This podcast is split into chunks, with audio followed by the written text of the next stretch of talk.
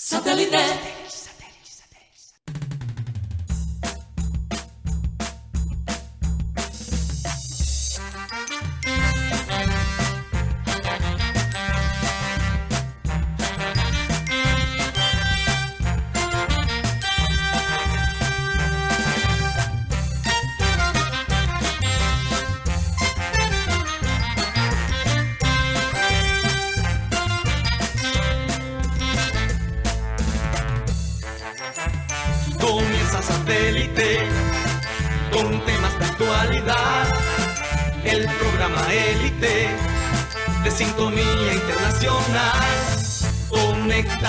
Satélite. Al aire está satélite. ¡Satélite!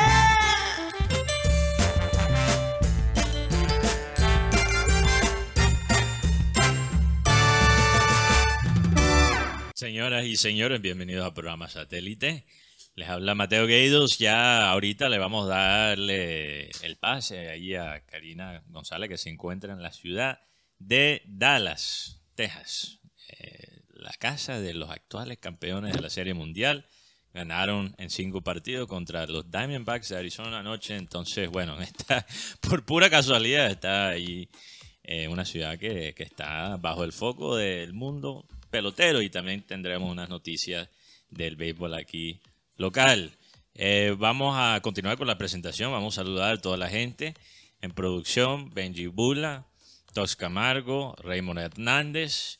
También tengo a mi lado aquí en la mesa eh, Benjamín Gutiérrez, alias Gutipedio, alias Wikipedia, alias gerente deportivo de Titanes, mejor dicho. Tiene ya muchos apodos. Valgamos la tercera, Sí, mejor nada más. Tengo aquí el hombre también bordillero, Juan Carlos Rocha, eh, quien les habla, bueno, ya lo dije, Mateo Gueidos y Karina González en cualquier momento va a entrar con nosotros para leer, como siempre, la frase del día. Eh, antes de eso, les recuerdo a todos los oyentes que nos pueden escuchar en vivo a través de nuestro canal de YouTube, programa satélite. Ahí nos pueden chatear con nosotros, ver la imagen en vivo, eh, con video y audio. Y también les recuerdo que en vivo nos pueden escuchar estilo radio tradicional, pero a través del internet por la aplicación de TuneIn, donde estamos como Radio Caribe Sano. Y el programa también se sube todas las tardes por Spotify como podcast. Ahí nos pueden ver y escuchar. Vamos a ver si tenemos ya conexión, enlace con Karina desde la ciudad de Dallas para que nos lea la frase del día de producción. Escuché un poquito las llamadas de Skype, entonces me Mateo. preocupé. Ya, ahí está Karina. Bueno, ahí está. Gracias, Mateo. Bueno, me disculpan que hoy no puedo estar con video, pero un poquito difícil porque hay mucha, está muy oscuro el lugar, entonces no es fácil, la, la imagen no es muy buena y pues nos gusta hacer las cosas bien, ¿no? Vamos a comenzar nuestro programa con la frase acostumbrada y esta dice así. "Equivor- equivocarse es de humanos. Ocultar los errores es una estupidez no aprender de ellos, imperdonable, imperdonable. Eh, equivocarse de, nosotros los humanos, eso es algo que, que a veces se nos olvida, que la gente espera perfección eh, y que, no sé, que no nos equivoquemos, ¿no? Pero cuando no se aprende de los errores y se siguen cometiendo una y otra vez, ya definitivamente es algo que se convierte casi que en una enfermedad. Y nuevamente nuestra ciudad, y lo quiero ligar, y yo espero de nuevo que para el próximo año se aprendan de todos los errores que se cometieron en esta pasada eh, en este pasado liderazgo, ¿no? Eh, por parte de la alcaldía. Eh, hablando con mis compañeros, sigo escuchando que la inseguridad sigue aumentando, está realmente fuera de control. Hasta en los gimnasios se meten para atracar a las personas. Eh, ya cuando esta, tú escuchas este tipo de cosas preocupantes, realmente te hace pensar en el futuro de nuestra ciudad y en los eventos que eventualmente vendrán, que es preocupante, pues esto no se puede tapar con el sol. No se puede, perdón, no se puede tapar el sol con una mano. Eh, es realmente preocupante porque eh, a raíz del, secuestro de, del padre de Luis Díaz, que ya se sabe quién lo secuestró, el ELN, eh, que honestamente por un momento lo pensé, que esto ya podría ser más a nivel de guerrilla, buscando detrás, no lo sabemos. ¿Cuál es la negociación que quiere hacer el ELN utilizando un personaje como el padre de uno de los mejores futbolistas, no solo de Colombia? Yo podría ponerlo. Luis Díaz es considerado uno de los mejores jugadores de fútbol del mundo también, ¿no? Entonces, eh, sin lugar a dudas, van a llamar la atención internacional y eh, el país ahora está expuesto de una manera global eh, lo que se viene viendo desde hace tiempo, la inseguridad, los pactos supuestamente de paz con estos grupos subversivos y que realmente no se ha logrado nada. Se llevó el señor Santos un, un Nobel de la Paz, pero la paz nada más la consiguió él, porque se llevó el premio. ¿Qué significó eso para nuestro país? Nada. Seguimos igual de jodidos, como diría Abel González Chávez. Eh, no se ha logrado un verdadero acuerdo porque no es fácil dialogar con personas que no están dispuestas a dejar su manera de pensar un lado y a pensar en el beneficio de los demás. Karina. En todo caso, hay que seguir pidiéndole a Dios, ya te escucho Mateo, déjame terminar, hay que seguir pidiéndole a Dios que eh, la salud del padre de Luis sea intacta, que él pueda manejar esta situación.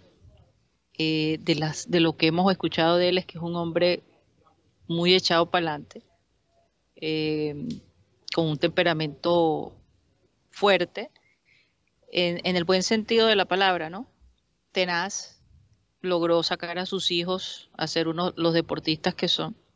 Entonces yo creo que, sin lugar a dudas, eh, esto será una historia más que contar y gracias a Dios, por lo menos se sabe en manos de quién está, porque la incertidumbre es un verdadero dolor de cabeza y es algo que realmente puede enloquecer, puede desquiciar a una persona el no saber dónde está su ser querido. Eh,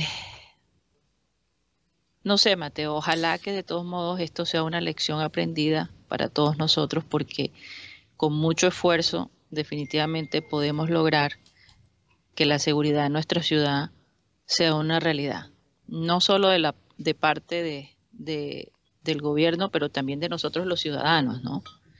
Eh, ciudades como Nueva York han logrado bajar su índice de inseguridad cuando en los años 70 y los años 80 Nueva York era una ciudad supremamente peligrosa.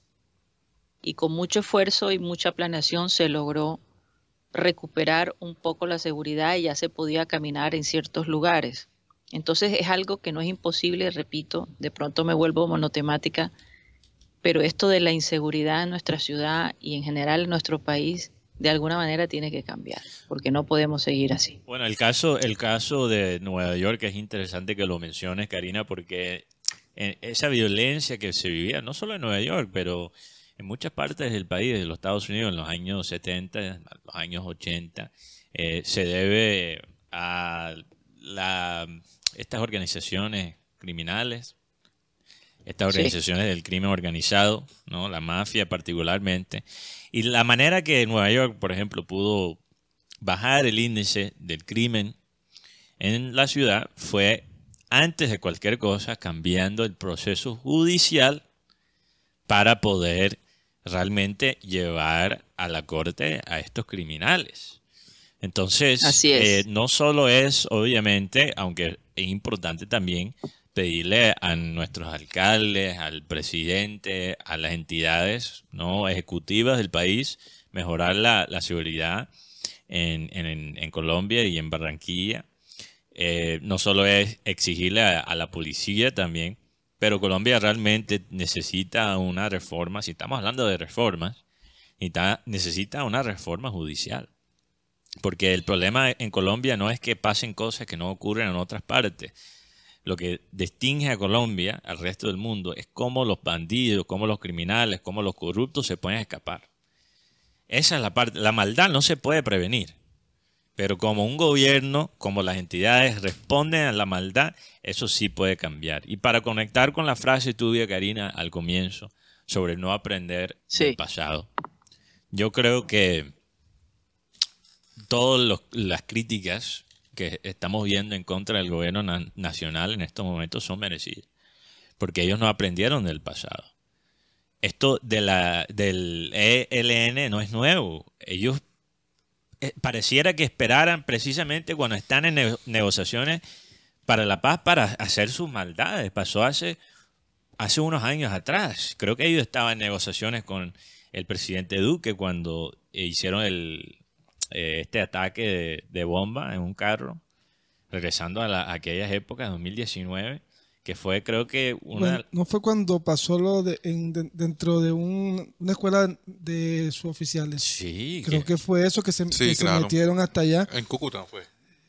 Sí, en Bogotá. Creo que fue en Bogotá. Fue en Bogotá, eh, respetando el, el, puesto, el punto de Mateo, lo cierto es que mientras los que hagan las leyes son personas que después también hagan la trampa, están... Bueno, sí, eso es un problema que está en nuestro país hace rato. Pero lo que, lo que quiero decir es que el presidente Petro dijo que en tres meses el ELN no va a existir, no iba a existir más por los acuerdos de paz. Y la verdad es que el gobierno actual se, se durmió. Se durmió con este proceso. No aprendieron de los intentos eh, pasados en acordar algo con ELN y, lo que hace este grupo muy particular y muy difícil eh, para, para, negociar, Karina, es el hecho que comparado, por ejemplo, con la, con la FARC, es que no hay una orden de comando muy definida, muy clara. No hay un Estado mayor como No hay un Estado mayor en, en ELN. Hay, son varios grupos y obviamente hay cierta coordinación pero entonces, ¿cómo puedes confiar en la palabra del grupo, en estos acuerdos, en, el, eh, en estos acuerdos que ellos hacen, que, van a cumplir su, su, palabra cuando ni siquiera hay realmente organización dentro del mismo grupo, desde en la misma guerrilla? Entonces, yo creo que manejaron la forma, esto de una forma muy ingenua, sin, analizar el, pasado. además, eh, en el tema cuando ocurrió desde el sábado, ya han pasado, hoy se iba a cumplir sexto día de, de, la, del rapto del señor Luis Manuel Díaz. Eh, después de, cinco días y medio se conoce que fue eh, el grupo guerrillero. Yo creo que ya se sabía. sí, sabía, sí, pero lo que pasa es que cuando la información, porque cuando yo, yo me estaba moviendo en, en la parte judicial, todo lo estaba manejando desde Bogotá porque uno trataba de buscar información acá en la parte local, no tanto en la local, sino en la parte de la Guajira, dijeron, no, aquí no se puede, sino todo lo que están manejando de Bogotá, inclusive eh, nos tenemos que regir por los boletines oficiales, porque, ah, porque igual aquí cuando pasa algo aquí local, uno va directamente a la fuente, al, al, al, organismo de control locales de acá, de, donde ocurren los hechos. Eh, lo cierto es que eh, sí será que fue el, el ELN que lo, que lo secuestró. o, fue, o fue un, ¿cómo se dice esto? Delincuencia una, común. Eh, exacto, una delincuencia común. Y lo vendió. Es muy probable que fue una delincuencia común y se lo vendieron a ELN por, o sea, que obviamente son los únicos capaces de, de, manejar algo tan caliente. Una de las cosas que más... Señores, señores, un momentito. Yo creo que... Mm, hay que tener mucho cuidado con esa especulación. Eh, de todos modos, la realidad es que sabemos que estos grupos utilizan otros grupos y que negocian con este tipo de, personas que son capaces de movilizarse en la ciudad. Eh, recuerden que para llegar donde estos grupos subversivos están es complicado porque nuevamente están bien metidos, ¿no? Eh, en, el bosque, en la selva, como tú le quieras llamar. Entonces, eh, y, y quién sabe los pormenores, las negociaciones de entregar al Señor, en fin, eso toma tiempo. Ya cuando la persona está asegurada, entonces se empieza a negociar. En todo caso. Sí, Karina, tienes eh, razón que hay que tener cuidado con las especulaciones, pero la, yo creo que la razón, porque no solo lo estamos diciendo nosotros, lo están diciendo bastante en todo el país, porque lo, el pasado lo ha mostrado, especialmente con ELN, que ellos han manejado los secuestros de esa manera. empiezan con la delincuencia común y después hay una venta y obviamente ya ELN recibe una millonada. E, e, es un esto no viene de la nada, estas especulaciones no vienen de la nada, simplemente vienen analizando quizás la tendencia de este grupo. Sobre todo que hace dos días, ayer o antes de ayer, capturaron al campanero, como se le dice, la persona que estuvo pendiente de todos los datos, de cómo se movía la familia de Luis Manuel, todo eso. Además de esto, era el que estaba pendiente de las redes sociales a ver cómo se movía la policía para avisarle a los, a los captores. El hombre lo capturaron en, una finca el día de ayer, antes de ayer, pero por ahí entonces podemos hablar de pronto el hombre soltó la sopa y, y, habló de, de, algún grupo. Yo, yo, yo me pregunto si la razón por la cual se demoraron tanto en eh, en pronunciarse el, ¿cómo es? el Comité de la Paz que está ahora mismo negociando con, con ELN. Yo me imagino que ellos se demoraron mucho en aclarar quiénes estaban detrás del secuestro del padre Luis Díaz. Uno, para confirmar y tener la certeza, no al 100%.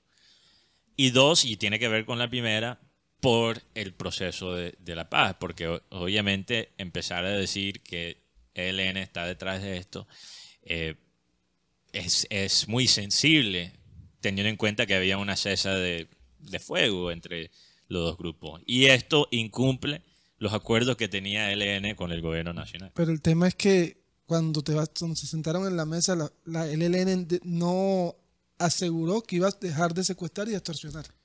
Es que, es que no importa, Guti, porque dentro de los acuerdos eh, dice que ELN tiene que cumplir con los derechos internacionales humanos. dentro de eso, y no los cumplió, dentro de eso está obviamente el secuestro. El secuestro incumple esa parte. Aunque no esté definido específicamente, los secuestros es, está en contra del acuerdo. Lastimosamente no, no, se cumplió y podría llevar al traste a este proceso de paz con ELN y como hablaba Mateo, yo creo que a veces cuando no hay una voluntad de paz, sino que simplemente necesitas más que la gente te vea internacionalmente y te quiten ese estatus de terrorista, usan, usan este tipo de métodos. yo creo que más bien, yo creo que más bien como ellos pensaron, nosotros somos distintos a los gobiernos nacionales, no va a ir mejor. Ellos presumieron, se confiaron que las cosas iban a ser diferentes. Y, no fue así. Eso es lo que hace la prepotencia. Doloroso. La prepotencia y ser un poquito ingenuo. Y la falta de experiencia. Sí. Hmm. En todo caso, eh, insisto, y voy a seguir insistiendo, esta campaña de seguridad para nuestra ciudad. Seguridad para nuestra ciudad. Es lo que los ciudadanos quieren por encima de cualquier otra cosa. Seguridad para nuestra ciudad. Eh, hagamos un cambio de frente, por lo menos mm, hay cierta claridad eh, con respecto a lo de Luis Díaz y ya nosotros como medios nos toca esperar, eh, observar y ver cómo se va a desarrollar, cómo el gobierno va a manejar esto, porque ya esto es un hecho que se ha llevado a nivel internacional. Entonces el mundo está observando cómo Colombia va a manejar esta situación eh, y esa, eh, eh, de, acuerdo a cómo se maneje va a ser muy importante, ¿no? Porque podría poner a Colombia en tela de juego para eventos importantes que se quieran llevar a cabo, ¿no? Por la preocupación y por la falta de seguridad de nuestro país que cada vez se está saliendo más de las manos. Yo quisiera, y Dios nos permita volver, no quisiera volver a vivir lo que vivimos en los años 80 y parte de los 90, porque eso es una historia supremamente oscura y triste, para todos. Esa sensación de inseguridad, de que algo podía pasar en cualquier lugar, no es fácil vivirla. Y, sinceramente, todo ese auge de personas quererse ir a vivir a Colombia, trabajar, invertir en Colombia, se puede ir por, la, por el abismo, ¿no? Se puede ir por un hueco. Así que yo creo que esto de la seguridad es supremamente importante, hay que darle prioridad. Eh, vamos a hablar un poco, sí. Ahí, no sé si ustedes vieron el, el video de Luis Díaz, que publicó el Liverpool. No, no, vamos a... Lo tiene producción. Sí, lo tiene producción, este, por lo menos como, como imagen de apoyo, como, como de apoyo. Y ahí pronto regresaré. No, eso, eso, ese video es viejo, eh, Rocha. Eso fue después de su lesión. La- Hay gente que lo está sacando como si fuera Ahora. un video nuevo, pero, Pero- ese video lo hizo cuando él estaba lesionado, que tuvo la lesión de rodilla y dijo que iba a regresar pronto. Pero Mm. la verdad, sí, parece, o sea, cuando uno ve el video y se, se le nota la tristeza que tenía. Porque- En ese momento. En ese momento, y sí, claro. ahora me imagino que él se debe sentir hasta peor que No, y- Ahora y, no y creo la cantidad de noticias hablar, falsas. Karina, lastimosamente la cantidad de noticias falsas que hay en Inglaterra sobre el caso de Luis Díaz. eh, yo vi cuentas, Oh. lastimosamente, en las redes sociales sacar el video de el eh, comandante Salamanca hablando con Luis Díaz, diciendo, obviamente personas que no hablan español, diciendo que Lucho en la llamada había dicho que no podía dormir, que estaba intranquilo y todas esas cosas, cuando lo único que dijo Luis en el video era gracias y no tengo preguntas ahora mismo. Eh, yo recuerdo que hace cuatro días, cinco días, eh, se, se dijo en un medio inglés que el padre de Lucho se había rescatado. Eh, sí, imagínate. Y parece que se filtró esa noticia para desubicar los militares colombianos eh, y la policía colombiana. Eh, se filtró ese, ese hecho y los ingleses se comieron el cuento. Entonces, mira, no solo para la gente allá en Europa, obviamente, pero aquí en Colombia tenemos que verificar todo, toda información que llegue sobre este hecho. Sabemos que vivimos en un momento donde las redes sociales, por ejemplo Twitter, eh, que ha perdido mucho, ¿cómo se puede decir? Mucha validez O veracidad. o sí, veracidad por los mecanismos que ha quitado Elon Musk en Twitter. Entonces, por ejemplo, en Twitter a ti te pagan por la cantidad de impresiones que tiene tu tweet. ¿Sabían eso? La gente que, que recibe plata por Twitter son pagadas por la cantidad de impresión, impresiones. O sea, solo, solo tienes que ver el tweet. Yo sería millonario. Necesitas que la gente vea el tweet. Pero, ¿qué pasa con eso, Rocha? Cuando tú pagas a la gente por impresiones, que para ti es muy chévere, empieza a averiguar. Revisa, te acabo de dar revisa. tremendo dato. Revisa, Rocha, revisa. Sí, tienes que comprar el Blue para que te paguen. Ah, eso sí. tienes que pagar para que te paguen, imagínate. Eh, eh, Increíble. Pero, ¿qué pasa con eso? Eso le da el incentivo a la gente a publicar noticias falsas, para publicar Ah, opiniones controversiales, eh, opiniones. O sea, la gente ahora premia, son premiadas por publicar cosas falsas en Twitter, gracias al modelo que ahora usa Elon Musk. Sí, hasta un, hasta un pastor cayó con una, una, una noticia falsa. Sí, entonces la- vemos la noticia falsa surgir de nuevo gracias a este cambio en Twitter. Y, y- En X. y en X, perdón, en X. Y, y bueno, eh, hay que analizar todo muy bien. No, hay que reaccionar siempre a lo que uno ve y confirmar primero. Eh, el medio inglés cayó por un audio que, apa- que apareció después de 8 de la noche el día sábado donde decía, no, hay, hay, una, hay una cantidad de policías, como 60 policías, y llevan al padre Luis Díaz porque ya lo liberaron. Entonces el medio inglés cayó en, ese, en Sí. eso. Y los militares también se desubicaron porque pensaron que a lo mejor la policía había encontrado el papá de Lucho y eso retrasó el proceso. Entonces dicen que eso Entonces, fue lo que hacía el campanero. Exacto. Regar esas noticias Eso para fue que... una estrategia. O sea, todo estaba planeado, porque no, Sí. es, no fue un secuestro que no, una pesca, Improvisado. Una pesca, no, fue un secuestro planeado, tal, tal, tal, tal, cómo se mueve, dónde se mueve, que toma... Siempre que- para en esa estación de gasolina, Sí, sí. en los viajes. La entre- familia vive por acá. Exacto. No, eso La inteligencia, planeado. se dice inteligencia bastante. Sí. Bueno, vamos a hacer un cambio de frente. Eh, Benjamín Gutiérrez, tengo entendido que Vaca y Homer, ¿fue que me dijiste? Sí, claro. Martínez. Est- está, Homer Martínez están en una lista de posibles convocados para la selección Colombia.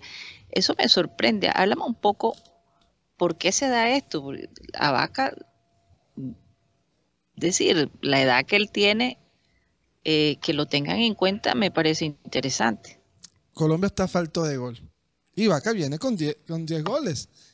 Y Vaca ya es conocido de Lorenzo, está en Barranquilla, todo eso, para decir que hay 18 jugadores de Liga Colombiana bloqueados en entre los demás, porque también hay como 30 de la liga, las ligas in- internacionales, entonces está Falcao, así que hay los jugadores veteranos son los que van a de 9.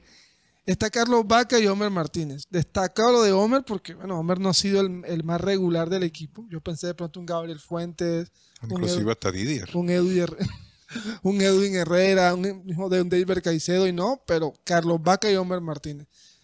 Lo cierto es que sabemos que esta lista, si acaso, dos o tres.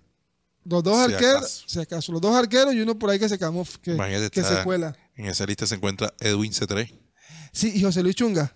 Bueno, no, lo de, Luis Chu- C3 lo de- lo de Chinchunga no es C3, sorprendente. C3 sigue siendo el goleador de la liga porque en algún momento lo fue. No, eh, Eh, Marco Pérez. Mar- ya eh, Marco Pérez lo pasó, pero C3 estuvo liderando la liga en goles. Claro, eh, eh, lo otro es que, por ejemplo, Dairo y Marco no están en la lista de los 18, 18 bloqueados. Taylor Moreno.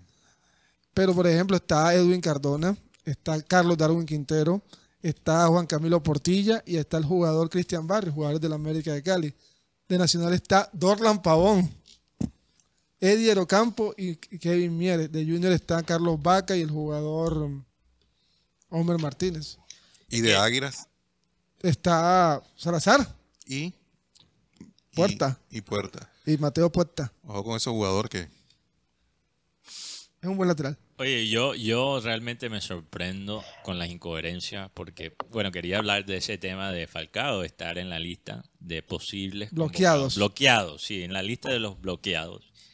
¿Qué escándalo ha, ha armado la prensa nacional sobre Falcao pidiendo a Falcao por los dos goles que metió con Rayo Vallecano el otro día? Ayer. Oye, vamos a ser muy claros. Yo, yo no he escuchado a alguien mencionar esto en la, en la prensa nacional, Guti, y tú sabes que yo soy fan de Falcao. Yo no tengo nada en contra de Falcao. Falcao, excelente, el Tigre, sabemos lo que representa.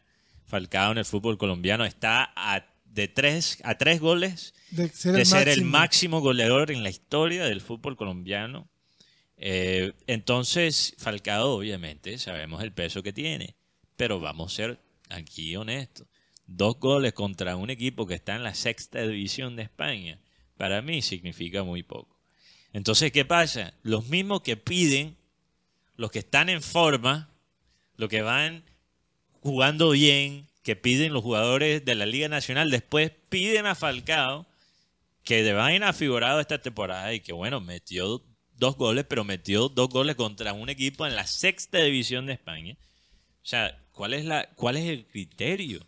El El cri- criterio de, de pedir jugadores en Colombia, especialmente en la prensa nacional, es, no sé, lo que más genera likes en las redes sociales, lo que más mueve eh, las reproducciones en YouTube. Porque ¿cómo se puede explicar que la gente pide a Falcao en estos momentos? Yo, yo realmente no, no, yo, yo entiendo si Lorenzo quiere convocar a Falcao por razones extradeportivas, en el sentido que, bueno, a lo mejor hay que hacerle una despedida a Falcao, puede ser que su experiencia le pueda ayudar a los delanteros que no han jugado, que no han rendido bien en la selección últimamente. Puede ser que Falcao pueda entrar unos últimos 15, 20 minutos para hacer algo en una situación de pelota quieta. Ok, todo eso es... Pero la gente hablando como si Falcao fuera la solución. El Salvador Falcao. Yo creo que Colombia. Imagínate en- ponerle ese pres- esa presión a Falcao cuando él no está jugando Sí, consistentemente. bueno, es que te digo, por ejemplo, los delanteros de Colombia que están ahora mismo en, podemos decir, en, en racha, ¿quiénes son? Juan Camilo Hernández, el Cucho, Mateo Casierra, John Córdoba, el jugador Yasser Asprilla que tiene dos partidos de seguido marcando gol. No sé, no hablar de los- no hablar de Luis Díaz porque no Sí, sé. o sea, lo de Luis Lucho Díaz no mismo. sé. Sinesterra, no sé. si- Pero hablando de nueves, porque ahora mismo, Pero por, es que- ¿por qué están, co- ¿por qué están bloqueados estos jugadores como Vaca, como Oro Martínez? Porque ahora mismo la selección padece en dos posiciones. nueve. calidad. Nueve y volantes. En el mediocampo, realmente. Parece que se podría decir que laterales también, pero parece que Lorenzo está contento con los laterales que tiene porque no ha mirado a opciones como el de Fuentes. Bueno, como el puertas, puertas lateral. Ok, Entonces, entonces, puertas lateral, es lateral. pero volantes ahora mismo y nueve, ahí está la deficiencia. Entonces, bueno, a lo mejor convocar a alguien como Vaca, que a pesar de la edad, lo que mencionó Karina, está mostrando mucho sacrificio cuando juega en el Junior, que puede bajar, a enganchar, a poner pases también. Eso es útil para la selección Sí. Colombia. Y conoce, y conoce el, esta- el terreno porque ha estado, ha jugado allá y acá. Lo de Casierre no lo entiendo, Guti. No entiendo por qué tiene a Casierre, Casierra. Casierre casi No, yo creo que eh, No, eh, no hay- no, le, ha- no le ha no le ha dado la oportunidad que lo convoca y no lo usa. A John Córdoba lo- no- ni lo convoca. Lo cierto es que Colombia está, bueno, yo creo que tiene nueve buenos, pero no tiene un nueve que uno diga, este es el nueve fijo de es. Colombia. Porque recordemos la época de- del mismo Falcao. Falcao dejó atrás jugadores como Jackson Martínez, como el mismo Vaca, el mismo Roda- Había- había Rodallega, opciones. había muchas opciones, pero Falcao se, se impuso. Ahora mismo el único 9 que tiene Colombia y es el de Lorenzo es, es Santo Borré. Y Santo Borré no está ni jugando bien en su equipo y en selección colombiana tampoco está mostrando nivel. Y, sa- y Mateo- y Bueno. todos saben que yo soy dice- No, Guti- ah, eh, soldado del fútbol de Borré, pero no, es Guti el momento. parecía representante de Santos Borré en no, aquella época. ojalá. Eh, cuando estaba en el Frankfurt y River. Ojalá, Mateo. Estaría lleno de, de mucho dinero. Guti, lo que quiere decir Guti es que si eso fuera verdad no estaría acá con ustedes. Ey, ¡Ay, Dios! ¿Cómo vamos? Como el tache arriba. Como le- Oigan, eh, preocupante lo que está pasando con el líder de la liga Betplay, con Águilas Doradas, que la, alcaldía de Río Negro informó que el club el 3 de noviembre debe buscar una nueva sede. Y la institución la calificó como un, un abuso de autoridad, pero aparentemente la alcaldía de Río Negro eh, pidió, les llegó un comunicado el primero de noviembre diciendo que se tenían que ir de, creo que el, el lugar donde ellos se encuentran se llama Casa Morelia, ¿no? Donde están las, las instalaciones de, de Águilas Doradas y, y- y ellos se sienten, ellos sienten que esto es un completo abuso. ¿Qué va a pasar con ellos, Benjamín Gutiérrez? Primer- lo- yo creo que de- lo primero tienen que anunciárselo con un tiempo de antelación. Porque Claro, porque eso es de un día para otro. de Imagínate. del primero, Apenas le Justo antes de entregaron la unos información cuadrangulares. Sí. el día de hoy, lo, lo otro. el día de ayer. Sí, sabemos que Águilas es un, es, una- es un equipo errante, porque Águilas ha estado en diferentes de municipios de, de Antioquia, Itagüí. Itagüí, el mismo Río Negro. Entonces, en estos momentos, meterse así con el líder, yo creo que es un despropósito. Oye, eso afecta, sí, eso afecta la parte emocional de los muchachos, de, de, de, de la directiva, del equipo en general, porque ahora tener que irse de su sede deportiva eh, en estos momentos es caótico. Pero ¿cuál fue o la sea, razón? supuestamente tienen que desalojar el lugar el día 3 de noviembre. ¿Qué pasó? ¿Por qué están echando a Águilas Doradas? ¿Se sabe o no? Uno tiene que pensar que tiene que ver con el dueño. bueno, el dueño es un personaje, ¿cómo se llama? El, el- Salazar. Fernan- Salazar. Fue futbolista, ¿sabías, Mateo? Él fue Jugó en. Bucaramanga. Y Porque hay, hay- Bueno, Mateo, ha chocado hasta con sus propios ¿no? técnicos. No se sabe, si será por cuestiones económicas. Pero lo que, si es por cuestiones económicas, debe haber un previo aviso. De decirle, eh, este, nos has pagado, tienes plazo hasta tal fecha para, para estar acá y si no te Pero, sacamos. eso no sabemos, Guti, si había previo aviso. Bueno, a- hasta ahora Águilas es lo que anunció fue que le llegó, le llegó un Hasta aviso. ahora que le llegó el primero. Le llegó apenas ayer el aviso. O Se van en dos días. o sea, conmigo, ¿sabes qué, mijo? ¿Cuál los maletas? Es más, Todos los y se vaya. tienen que ser varios, ya muchos meses. sí, es que eso es lo que la, pregu- la Tiene que ser pregunta. una deuda como la de Sanita, Sanita con Dios, Mateo. Cruz Verde. Lo cierto es que lo cierto es que esto esto parece una dimayorada, lo bien. También. Sí, ¿y dónde está la I mayor? Ah, Para... pues, ¿con dónde están los recursos que Dimayor da para que los equipos tengan su- por lo menos su sede? Lo doloroso es que esto podría causar que un equipo como Águilas, que está de primero en todo, se, se venga abajo. Y sobre todo que es un equipo que ha tenido un proceso respetable. Yo creo que eso es lo que más me impacta este equipo Águilas. Porque, Más que respetable. sí, mira, se fue Leonel, llegó Lucas González. Siguieron cu- la misma línea. Y cuando muchos pensaron que el equipo se iba a ir por un barranco, llega ahora César Faría. Y atrás, atrás estuvieron técnicos como Gamero, Uber Boder. O sea, yo creo que, Uber Bode tuvo un enfrentamiento con Salazar. ¿no? pero él, él era técnico de otro equipo en ese momento. Ah, verdad que era. Presidente, venga acá. Sí, a mí sí. no me grites. No, el presidente dicen que anda con una pistola. El presidente no el dueño. Ah, el dueño. Porque la Ah, presidenta es la hija. Ya, Entonces, ya, el dueño. Entonces Sí. la hija está de sí, presidente. es que nosotros hemos, aquí tenemos unos, unos dueños impresionantes. Por si es el caso del chico Pimentel, que nunca le pegó una pata a un jugador. Este Nelson Soto, que se reta con los, con los otros dirigentes a, a darse plomo. Señores, yo creo que esto es una locura total. Lo Lo cierto es que eh, Lo que pasa es que aquí el, la alcaldía de Río Negro solicitó el predio de Águilas Doradas, donde tiene sus instalaciones en septiembre para destinarlo a otros fines. La directiva de Águilas en respuesta pidió que reconsideraran eh, la solicitud, pues un traslado de ese estilo requiere más tiempo del que los propinan. En el marco de ese proceso, la corregidora sur del municipio de Río Negro le notificó al equipo eh, Águilas Doradas que tiene que desalojar las instalaciones es- este viernes, o sea, mañana. Rocha, A, a mañana envió, eh, Águila Dorada envió una tutela en la que agregaba la protección al debido proceso, pero le fue negada, así como otra en la que pedía por la protección del derecho al deporte y a la recreación. La alcaldía de, de Río Negro publicó un documento en que el juzgado primero civil del circuito, del circuito de Río Negro es sentencia de segunda instancia del 31 de octubre de este año fue contundente a manifestar que el contrato de arrendamiento referido al suscrito por- de tutela por Talento Dorado S.A. perdió la vigencia de febrero de este año. no, hermano. Qué- locura, pero sobre todo es la parte. Y ellos hicieron caso omiso a esa fecha. Oye, eh, No, yo, bueno, ahora pensando en el futuro, creo que perdimos ahí a, a Karina por un momento. Vamos a ver si se puede reconectar con nosotros.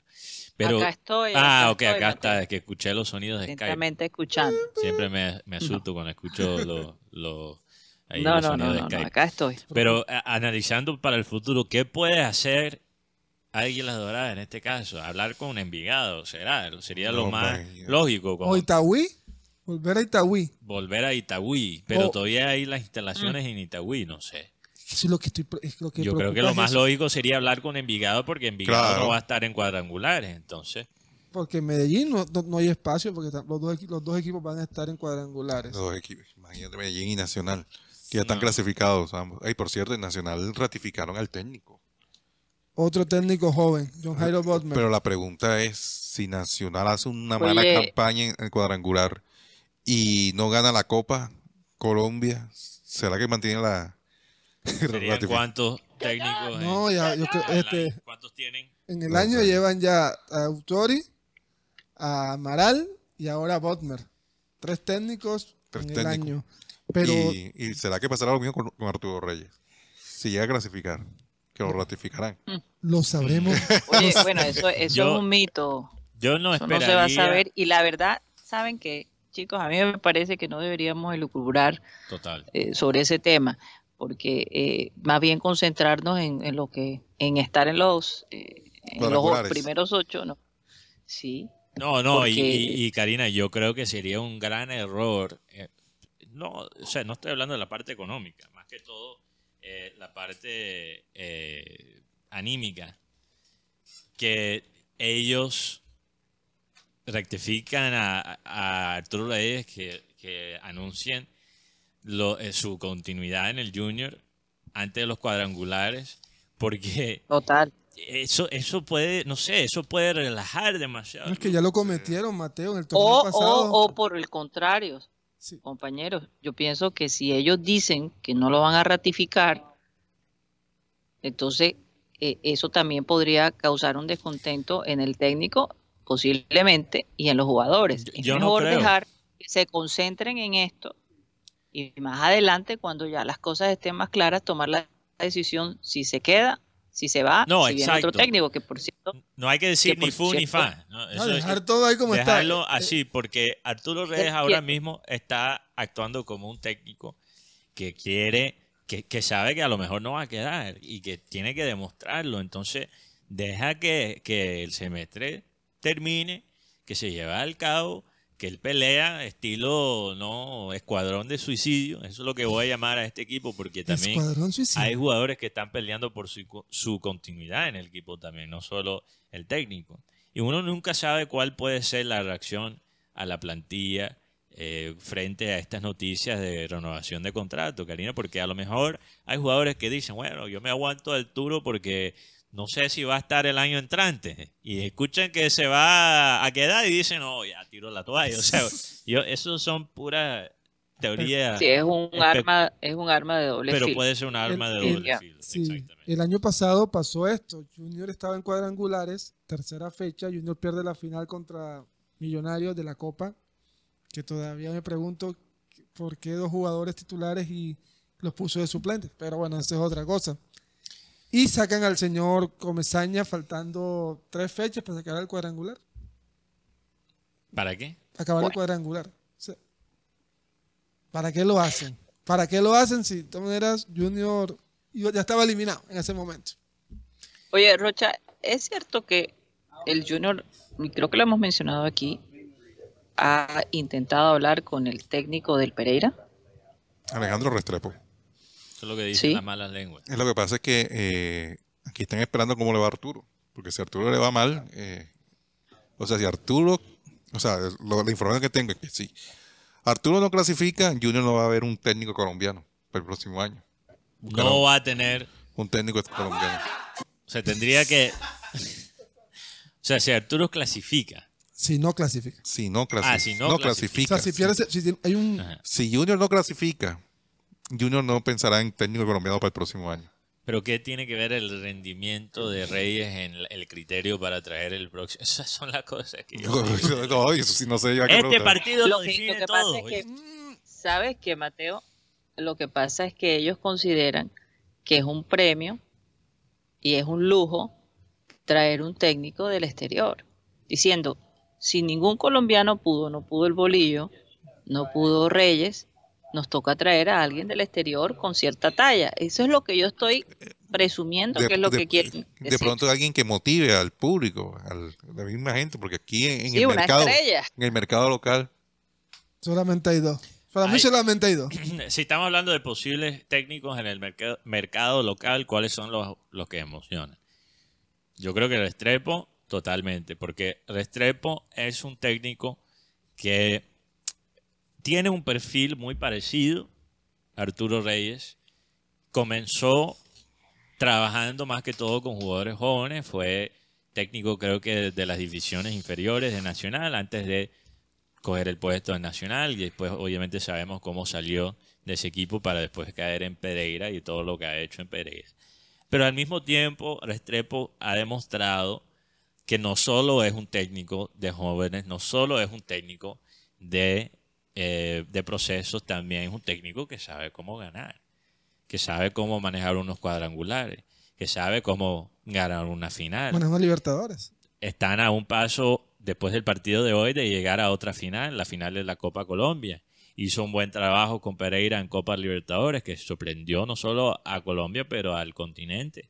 Entonces, Restrepo ha mostrado ya cosas que inspiran confianza en él para poder manejar un equipo como el Junior. Mientras tanto, Arturo Reyes, a pesar de las cosas positivas que hemos visto en esta vuelta, ha demostrado, por, em- por lo menos en la primera vuelta con el Junior, un mal manejo en los cuadrangulares. Se le salió de las manos esa primera vuelta. La segunda vuelta, ni siquiera, bueno, No, no. dejó el equipo de último. Entró en los cuadrangulares y después dejó el equipo el próximo semestre de último. Entonces, aunque hemos visto una mejoría, la, la clave, el examen final de Arturo Reyes va a ser estos partidos en los cuadrangulares si Junior clasifica. Este partido con Huila es, como decimos aquí, el, el que tienes que marcar, marcar cinco, porque aunque a mí, me, a mí me gustaría, y de pronto es un sueño hasta loco, una dupla Restrepo-Arturo Reyes. No, pero yo no creo que No, no, no, Reyes va a no, no, aceptar. pero o sea, sería Sí. muy chévere porque de todas maneras los dos son muy son jóvenes, tienen muchas ideas claras y la verdad, por lo menos en, yo lo vi en un mundial, creo que fue con Noruega, si no estoy mal, o con Dinamarca, o con Suecia, que tenían dos técnicos. Oye, yo... Y el otro es para mí César Farías. César Farías es una buena opción. Y es extranjero. Yo- Karina, eh, Sí. yo creo que le voy a pedir a producción que tenga como un sonido para los pajazos mentales. Como, aquí comienzan los pajazos mentales o algo así. Una cortina. Porque para que los oyentes sepan cuando estamos hablando de pajazos mentales, cuando es análisis ya serio, para distinguir entre las dos cosas. ¿Qué, qué piensas de eso, Karina? Ya me pongo con los pelados de producción. Vamos a, vamos a Con analizarlo con cabeza fría, Mateo. Sí. Podemos tener No un, sonido de cabeza fría y otro sonido de Perfecto. pajazo, pajazo mental time. Pajazo mental. ¿Cómo sería? Cuac, cuac. Y Ay, señor.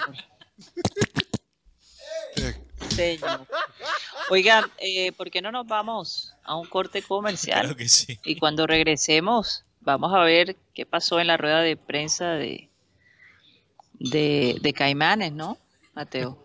Bueno, voy a tratar, voy a hay. tratar de contarte porque el sistema de sonido está barro, pero después de lo comercial les cuento la historia completa. Bueno, pero por- no, o sea, si no hay video, pues puedes contar qué pasó, qué se puede esperar. Sí, tengo ¿no? imágenes, tengo noticias muy buenas para la gente que quiere seguir el béisbol aquí local. Oye, de verdad que eh, es una opción. No dejen de considerarla. Ojalá, me imagino, Mateo, que entre esas habrá el hecho de que van a mejorar el estadio. Ojalá que sí. Eso, de eso no hablaron. Pero bueno, después de los comerciales, Karina, yo les cuento todo. Vamos a comerciales entonces y ya regresamos.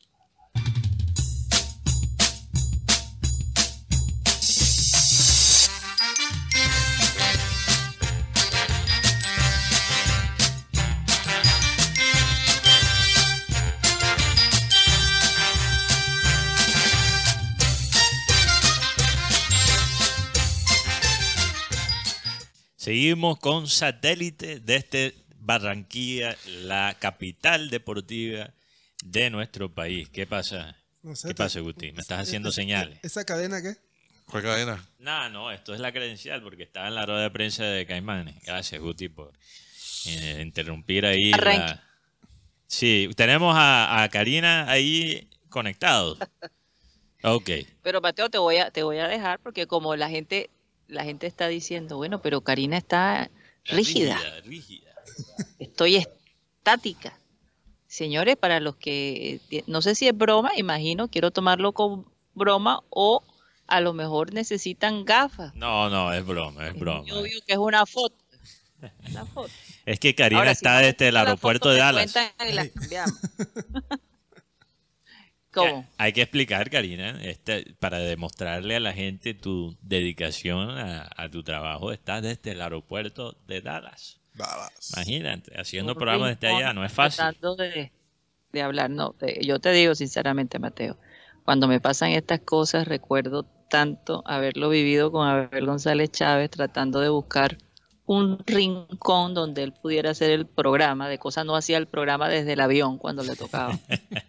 Eh, pero eh, la gente de todos modos se sorprende. Estoy hablando por un micrófono, tengo esto aquí armado en un, eh, computador, entonces, y nos toca lidiar obviamente con el sonido de atrás, entonces por eso prefiero que allá en el estudio manejen la publicidad eh, para no llenar ¿no? Eh, el programa de- del sonido que tengo atrás. Bueno, Karina, entonces para que no nos apaguen aquí las luces, vamos a hablar de nuestros dos patrocinios antes de también nombrar los oyentes, los teleradio oyentes y hablar de muchos temas que tenemos todavía en el tintero, en la rueda de prensa de Caimanes.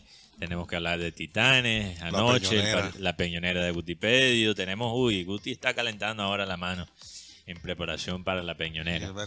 Pero vamos a hablar primero de Unilegal, Unilegal, esta alianza en la costa que brinde servicios y, y experiencia y conocimiento sobre todos los temas difíciles que uno puede encontrar en la vida. Por ejemplo, si no sabes cómo normalizar tus predios, qué derechos tienes en tu trabajo, cómo divorciarte, cómo comprar un vehículo, cómo crear una empresa, cómo defenderte si tienes un caso lega- legal.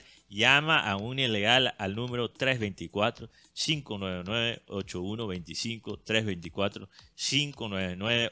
324-599-8125. Ellos te pueden hacer una consulta de 45 minutos por solo 25 mil pesos. Ojo, no son psicólogos, entonces si quieres hablarte tu divorcio hay que hablar solo de temas legales, no es... ok, no son- Capitulaciones no, son psicólogos de pareja, ¿ok? Vale la pena la aclaración. Eh, también queremos hablarles de We Travel. Está esta- bueno, está buena esa. Queremos hablarles de We Travel, de esta agencia de viaje que se encuentra en la ciudad de Barranquilla. Eh, ellos tienen sus oficinas en la carrera 52, número 82307, edificio de Servín, piso 2, local número 13. También pueden visitar a We Travel en el sitio web de ellos, wetravelcolombia.com, o chatear con ellos a través del WhatsApp 304-434-8961. We Travel viaja contigo en todos los sentidos porque te brinda información turístico, eh, cualquier tipo de requisito para viajar, te pueden ayudar que tú tengas todos tus, tus papeles listos, toda la información que necesitas lista, tienen un buen trato al cliente y te pueden también ayudar incluso a armar paquetes turísticos. Por ejemplo, hemos nombrado últimamente eh, los paquetes que ellos tienen para Habana, Cuba, eh, también para, cu- ¿cuál fue el otro? San Andrés, Cancún, en México. Bueno, en fin, habla con We Travel hoy para tu próximo viaje, sea un viaje laboral, sea personal, no importa, sea dentro de los territorios colombianos, sea un viaje internacional, We Travel está allí porque es tu agencia amiga. Rocha, nombra a esos teleradio oyentes que están conectados con nosotros a través de la transmisión en YouTube. Saludos para Víctor Roa, Maney Díaz desde Soledad, que está en sintonía. Jorge Andrés, eh, también un saludo desde Barranca Bermeja. Johnny Negraoz, también dice que nos escucha a través de Spotify. Saludos y buena energía para todos desde Bogotá. Leonardo Stein, Milton Zambrando Galindo, pide liberación para el padre de Luis Díaz. Donaldo Maldonado, Perdón, de la tenemos noticia de último momento. Parece, siempre quiero decir que parece, porque uno nunca sabe con las noticias que, que salen, pero parece que el tiempo confirma que ELN va a soltar en las próximas horas el papá. Que sea verdad. A una Ojalá comisión del gobierno se le va a Sí, entregar. a la comisión de gobierno, la que está manejando los- el proceso de que paz. fue ¿no? la que, que Ah, fue la que habló. Ahí, Sí. definitiva- ah, ahí definitivamente están buscando algún tipo de beneficio, eh, demostrar que ellos todavía pueden paralizar el, el país de alguna manera, no sé. Eso, eso, eso me recuerda como cuando de vez en cuando eh, Alemania, no sé, si- no sé si lo recuerdas, Mateo, hicieron como un desfile con, no sé si fue Alemania o fue Rusia, con todos los cargamentos que tienen militares y todo, como para recordarle a la gente, nosotros no estamos muertos. Creo que eso fue Rusia. Eh, creo que fue Rusia, ¿no? Se les daba por hacer ese tipo de cosas. Corea del Norte también. Entonces el ELN dice todavía podemos secuestrar, todavía podemos crear un malestar, todavía podemos impactar internacionalmente. Tenemos que hablar. Pues, quizás, quizás, Vamos a ver qué pasa. y como digo, puras especulaciones mías, no manejo ningún tipo de información, simplemente aquí especulando con la información en caliente. Eh, vamos a ver cómo, cómo se filtran los detalles, qué se dice en los próximos días, ojalá cuando ya se asegure la, la libertad del papá de, de Luis Díaz. Pero yo tengo que pensar que una posibilidad es que esto sea algo coordinado para acelerar el proceso que estaba a lo mejor estancado. ¿Quién sabe? Imposible de saber en estos momentos, la verdad. Eh, vamos a ver cómo sigue. Lo esa importante noticia. es que entreguen el padre de Luis Díaz sano y salvo y que pueda reunirse con su familia. Por supuesto que después de esta elección yo me imagino que Luis Díaz va a tomar medidas con su familia, ¿no? Eh, porque pasar por otro momento semejante no, no es fácil. A lo mejor termina yéndose la familia de Luis Díaz para Liverpool. Yo creo que sí. Sí. Yo creo que sí. No, y además yo me imagino que el equipo por un también. tiempo, por lo menos por un tiempo. Y el Sí. equipo ha estado muy pendiente. Porque no es eso. fácil que los padres, Mateo, se adapten a la ciudad de Liverpool. El frío es fuerte, eh, es un idioma diferente, en fin. Eh, Yo- Vamos si, a ver qué si pasa, yo fuera, si yo fuera de Luis Díaz. uno de los padres Luis Díaz, o sea, por el trauma que viví, yo quisiera irme del país. Y te- La es- verdad. eso te da la oportunidad de pedir asilo. Porque como fuiste secuestrado, eres No, un- pero el, el- te No, aseguro, no, no, Guti, pero en el caso sí. de lo- de- de- del asilo Sí. también cuando hay personas que son secuestradas o tienen alguna amenaza, es mucho más fácil que le entreguen Totalmente. a otro país. Pero yo te aseguro que en el caso de Luis Díaz eso se consigue sin asilo fácilmente. Entonces, eh, Oh, sí, sí, yo, yo creo que sería lo mejor para ellos. ¿Quién soy yo para dar declaraciones sobre lo que deberían hacer? También hay que pensar, ellos no solo son los padres de Lucho, son los padres también de Roger, son los padres también de Jesús, que también está no elaborando Jesús, su, su carrera futbolística todavía en Colombia. Eh, dejar a Jesús, me imagino que sería también muy difícil por la edad que tiene Jesús, un chico de apenas, ¿cuántos años, Guti? 19. 17, 18 años. Dieci- imagínate, menos, 18 Imagínate. años. Entonces, dejarlo a él ahora, después de esta situación, también sería yo creo que un So- poco y el- difícil. Y el tema también de Roger, que está en convalecencia. Yo creo que Sí. hay muchas cosas. Mm. Y lo, y lo más, pero lo más importante es que liberen a- al señor Luis Manuel, que ellos después deciden por dónde se van. Exacto. Bueno, perdón, Rocha. Yo me imagino, señores, yo me imagino que después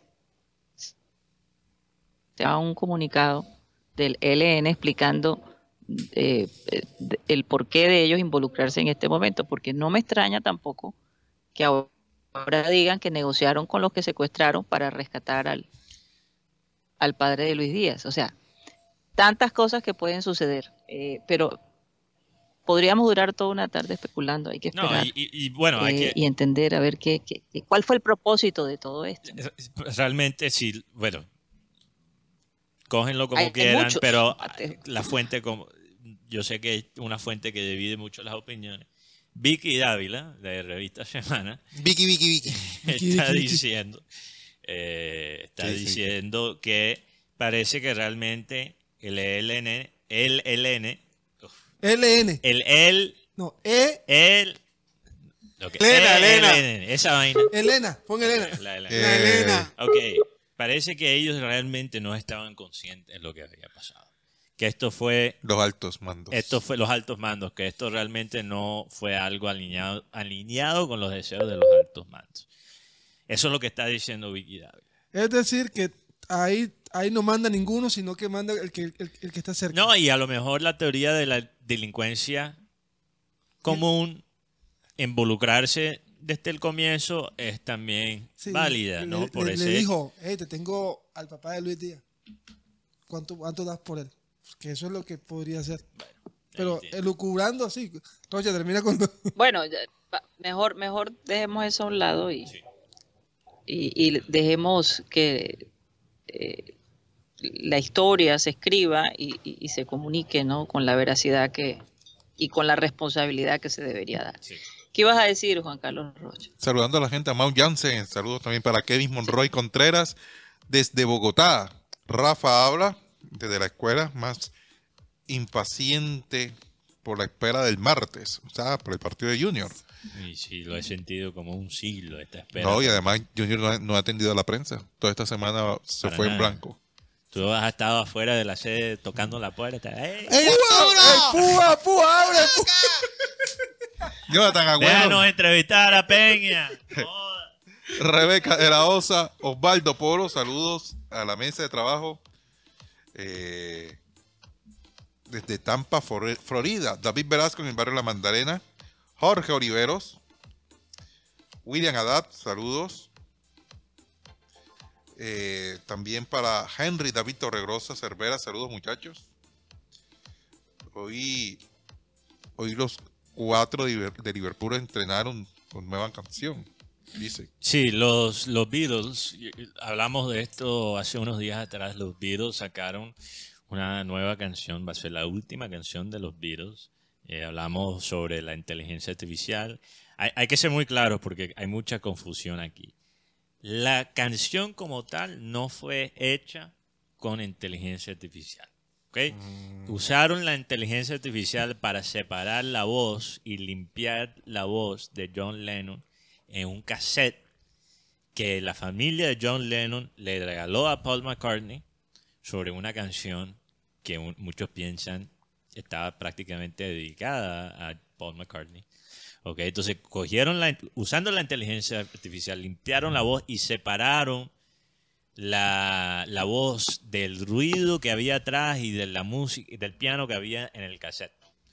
Entonces ahora con la voz limpiada por la inteligencia artificial ya se podía armar una canción, ¿ves? Entonces eso es un proceso que antes Y metieron En las la cuatro música. voces. eh, bueno, metieron a la voz de Paul y la voz de John. Tengo que escuchar la canción, aún no la he escuchado completamente. Eh, tengo entendido que Paul McCartney tocó guitarra imitando el estilo de George Harrison. Pero sí, esto es considerada la Qué última belleza, canción. ¿no? Y esto fue un, una- sueño también cuando George aún estaba vivo, porque George fallece de cáncer, creo que de, de páncreas, no recuerdo de qué De tipo. páncreas, sí. Eh, y él pensaba antes de su muerte que era imposible hacer esa canción, entonces bueno, se cumple este sueño y será la última canción de este grupo tan icónico. Y sabes que esa canción eh, tiene aproximadamente unos 40 años en espera. O sea, Sí. realmente los Beatles eh, querían sacarla en álbumes mm, pasados, incluso en, en la década de los 2000. Y hasta ahora fue que se decidieron gracias a la inteligencia artificial, porque el impedimento más grande era que el audio era muy sucio. Muy sucio, exacto. Exacto. Y no podían, no podían sacar ese producto así, no era un producto de calidad. Pero la canción dicen que es increíble. Sí, he escuchado que es muy buena, he escuchado pedacitos, se llama Now and Then, o sea, ahora y antes, básicamente. Em, creo que podemos entender que va a ser algo también un poco melancólico, como una despedida. Sí, eh, Henrito Regrosa eh, reseñé qué tal los tiempos, qué tal un programa de Abel González hablando de estos tiempos, gracias a la inteligencia artificial. Bueno, no podemos decir nada todavía, Karina, pero no crean. Algo va. Cosas, cosas hay en el Se futuro. mueven cositas. Se mueven cositas. Luis Felipe Caballero Salazar, saludos en sintonía. Jesús Herrera Gay, saludos. Eh, dice que en conclusión, para que Arturo Reyes se quede, debe ser campeón. Sí. Ustedes le ponen esa condición para que se quede. No, yo solamente le pongo la condición que, que, llegue, a, que llegue a la final. Claro, que sea finalista. Sí. Que sea finalista. Sí. que llegue a la final. Yo no creo que para mí no necesita ser campeón, No, pero que sea competitivo en los cuadrangulares, que llegue a la final, sí. Pero sabes que hay, los- hay técnicos que se han ido siendo campeón y todo.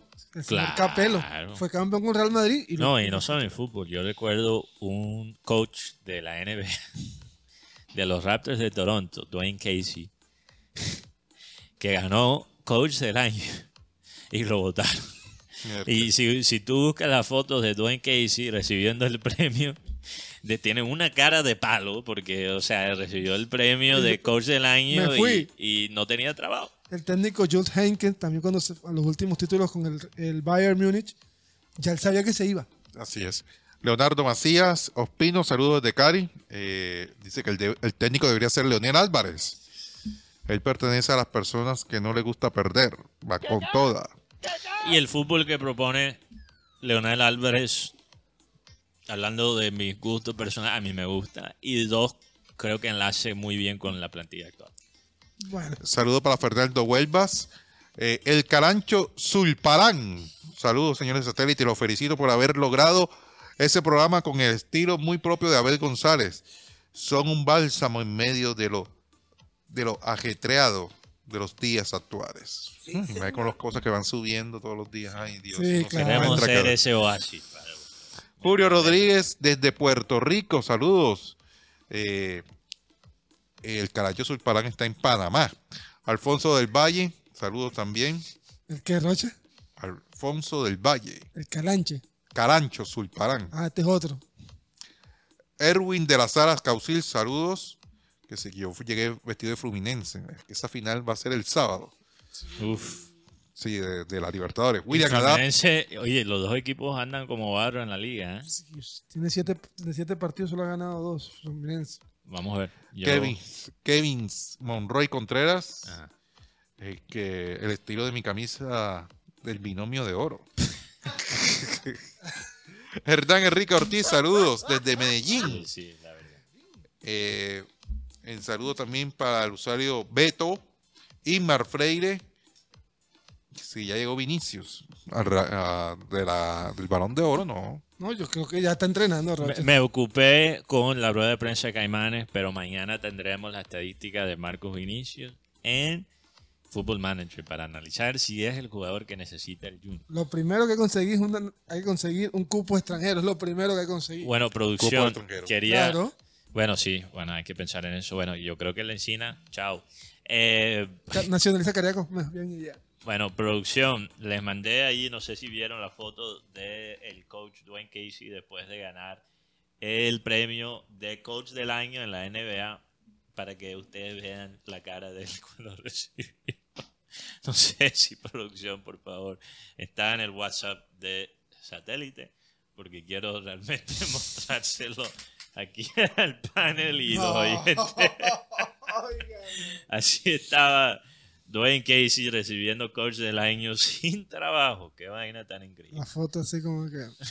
¿Qué, voy a hacer mañana? Sí, Creo voy a que yo hacer estaría mañana. igual. yo ¿Qué voy a desayunar mañana? Imagínate. No, no, no. Yo creo que él estaba bien económicamente, No sé, pero, todavía Pero eso sin amarga. trabajo. Eso amarga, eso amarga. O sea, gano y, y sin trabajo. Sí, Karina, ¿todavía sigues con nosotros? Bueno, parece que la perdimos por un segundo. Es difícil saber porque como ella es un- ahora mismo una foto estática, no sé cuándo está con nosotros y cuándo no. Eh, vamos a hablar rapidito antes de los peñones de eh, la rueda de prensa de Caimanes. Aquí tengo mi tacita de Caimanes que me regalaron gracias al equipo de Caimanes por esto. Aunque tengo unas críticas constructivas a pesar del detalle, que es muy chévere, pero eh, se hizo mucho énfasis en la rueda de prensa esta mañana sobre el papel tan importante que tiene la prensa para difundir la información sobre el béisbol colombiano, para hacerle llegar la información, obviamente, a las empresas privadas, a la gente que quiere invertir, a los aficionados, para poder también pedirle el apoyo eh, al gobierno nacional y, y local. Hay que, hay que tener un cubrimiento bastante movido en este tema. Pero yo también le pido a las, y no solo a Caimanes, pero a la liga en general del béisbol, que también sepa cómo tratar y cómo ayudar el periodista a cubrir su deporte. O sea, llegar a una rueda de prensa que comienza 50 minutos tarde, cuando muchos tienen programas a las 12, a la 1, eh, obviamente complica al periodista que tiene que organizar bien su mañana, que tiene que manejar muchos frentes.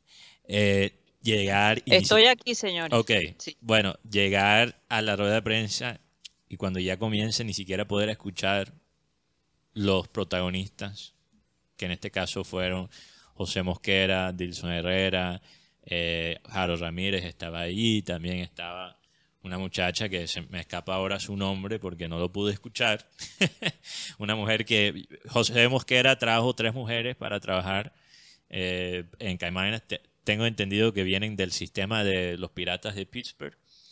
Eh, ahora, ahora encuentro el nombre de ella. Pero no poder ni siquiera escuchar las respuestas a las preguntas del moderador y de los otros colegas, o sea, ¿cómo ahora puedo eh, hablar del tema? Se hizo toda esa rueda de prensa y, y ¿para qué? No, ni siquiera se podía escuchar lo que se, lo que se decía, lo que decía Roberto, Roberto Char, el presidente eh, del equipo. Entonces, eh, esas son cosas que parecen pendejadas, pero son esenciales para poder vender el espectáculo.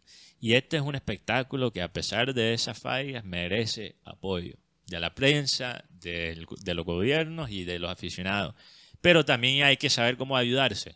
Y yo creo que el béisbol colombiano tiene mucho que aprender de, por ejemplo, un equipo como Titanes y cómo Titanes trata la prensa y cómo la logística de Titanes, que siempre puede mejorar también, pero que siento yo, Guti, tú puedes hablar de este tema, siempre cubre también lo básico. Sí, hay una ventaja que Titanes, bueno, aunque Titanes, podemos decir que es un equipo nuevo, cada día ha mejorado muchas cosas. Por ejemplo, antes no teníamos la posibilidad de tener camisas de Titanes ahí en, en la, afuera. En el Y estadio. la gente puede comprar las camisetas titanes, puede comprar buzos, puede comprar diferentes cosas en una, en una pequeña chocita que hay ahí. Chocita no, o islit, isla, o, porque no es tan grande.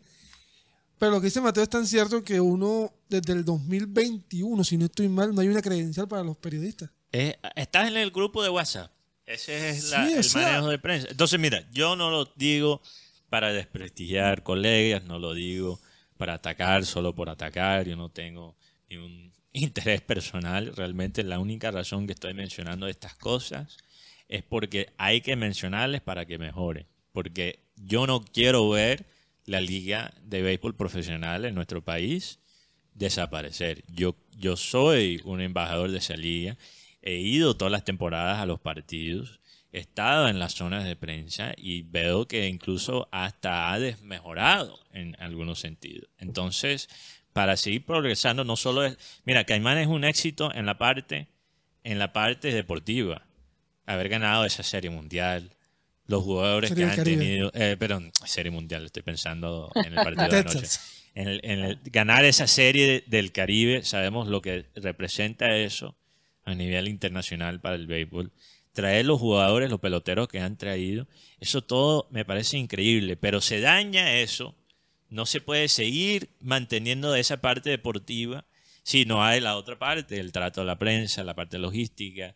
Obviamente ya esto es tema eh, de gobierno, pero el estado del estadio. El béisbol tiene tanto a su favor. eh, Mateo. En este país no hay que dejarlo básicamente dañar por desorganización, por cosas sencillas. Es que no se puede manejar eventos grandes con mente pequeña, Exacto.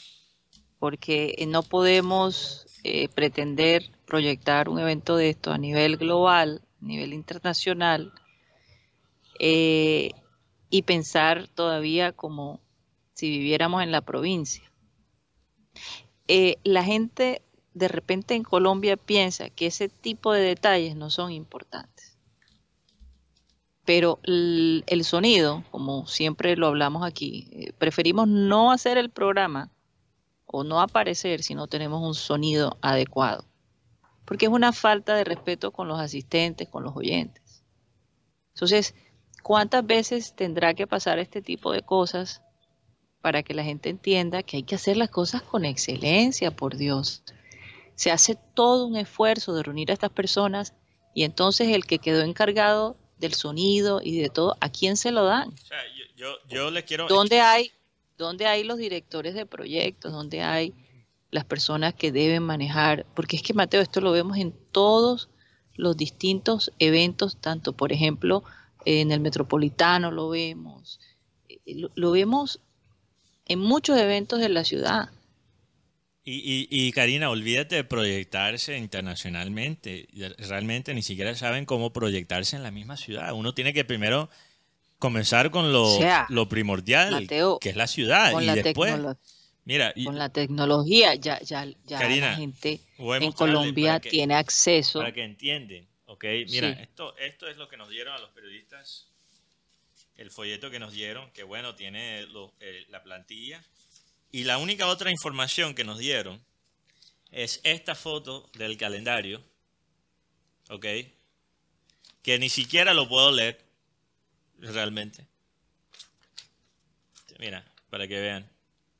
Que- y Yo no sé eso, y eso está... que el depart- Eso que Es- es- planilla. esto es, ¿Esto este es el calendario y- y esto, está disponible ya en línea, o sea, no sé, que- es, es difícil difundir la información si se manejan las cosas eh, de esta manera. Pero bueno, estoy en contento día- con mi taza, entonces eh, Oigan, Se hoy vale. en día, hoy en día el departamento de comunicación es vital vital, vital. para cualquier departamento.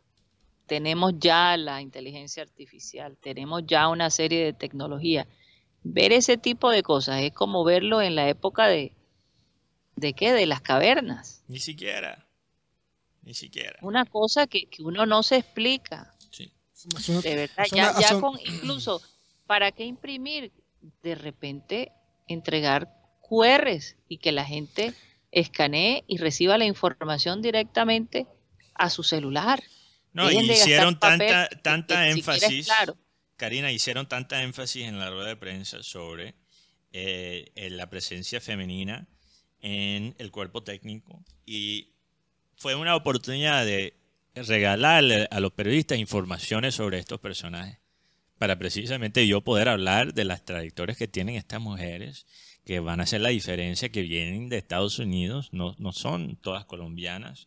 Las tres mujeres, ya les digo, las tres mujeres que forman parte. Las tres damas. Las tres damas, perdón, las tres damas. Andrea Hernández es la que estuvo en la rueda de prensa, la que vieron, ella es una entrenadora. También hay Stephanie Lombardo, que ella es el coach del infield. Y también Miracle Mitchell, asistente de operaciones. Entonces, eh, no tener esa información para los periodistas me parece una oportunidad perdida. Y bueno, eh, ya me voy a enfocar ahora en la parte positiva, porque no todos son quejas. Sí estoy bastante emocionado. Mañana es el lanzamiento, el, el opener, el opening day del béisbol colombiano. Eh, les tengo unas muy buenas noticias. Las boletas para el partido de mañana de Caimanes para iniciar la temporada contra Tigres de Cartagena eh, van a ser dos por uno. O sea, dos boletas por cada persona. Entonces, es una excelente oportunidad para llenar ese estadio de Rentería. Tengo entendido, si escuché bien en la rueda de prensa, que el domingo también los niños van a poder ir gratis, acompañados por un adulto. Eh, parece que en ese sentido hay apoyo de la alcaldía de Barranquilla, que me parece excelente. Sabemos que el béisbol eh, padece de, de, apoyo, ¿no? especialmente del gobierno nacional particularmente, pero siempre es bueno ver las entidades locales hacer su deber en ese sentido. Entonces, bueno, vamos a llenar ese estadio de Lerga Rentería. Yo no voy a estar mañana porque es mi cumple. Pero en los partidos de sábado y domingo sí voy a estar. Entonces, si me ven por ahí, bueno, yo les acepto una, una fría. Para ver a Jaro Ramírez y el combo de Caimanes, ojalá tratar de recuperar el título, porque lo perdieron el año pasado. Yo sé que José Mosquera, que acaba de ganar oro con los, los Juegos Panamericanos, eh, es un orgullo para nosotros como país. Él tiene ese deseo de recuperar el título para Caimanes. Entonces vamos a ver. Eh, Creo que va a ser la primera vez que no voy a estar para tu cumpleaños, Mateo. No, yo he pasado cumpleaños sin ti, Karina. Bueno, estaba en la universidad. Quizás desde que comenzamos este programa. Sí, eh, hablando de... No, no. Sí, sí, sí, en la universidad no. Oye, antes, antes de, eh, quería agradecer el regalo que me dieron mis compañeros de trabajo y de la oficina de Hestron. Me hicieron entrega de, de lo que llaman eh, como un gift card o una tarjeta de regalo para un restaurante muy rico, que es uno de mis favoritos en la ciudad. Gracias a todos por su contribución. Eh, apenas llegue a la ciudad de Barranquilla es lo primero que voy a hacer. Eso sí se los prometo. Bueno, y consigue la publicidad para poder decir cuál es el restaurante. Sí. Eh, Karina. Así es. Eh, sí. El día de ayer, bueno, hablando un poquito de espectáculos que son polos opuestos en el tema de Titanes. Bueno, Titanes ayer le ganó por le ganó 97 a 73 al equipo de Caribbean Store. Y enfrentará el día de mañana el segundo partido. Pero hoy ahí tenemos al profesor Tomás Díaz, si producción lo tiene, que me, no sé, que me hagan un... Sí, ok, tenemos a Tomás Díaz y a Eloy Vargas en la rueda de prensa del día de ayer. ¿Qué ha causado o que Titanes tenga 17 partidos sin perder durante este el transcurso? ¿A qué se debe esto? Y para hoy, ¿qué te ha sorprendido o impactado de la ciudad de Barranquilla y del equipo Titanes? Gracias.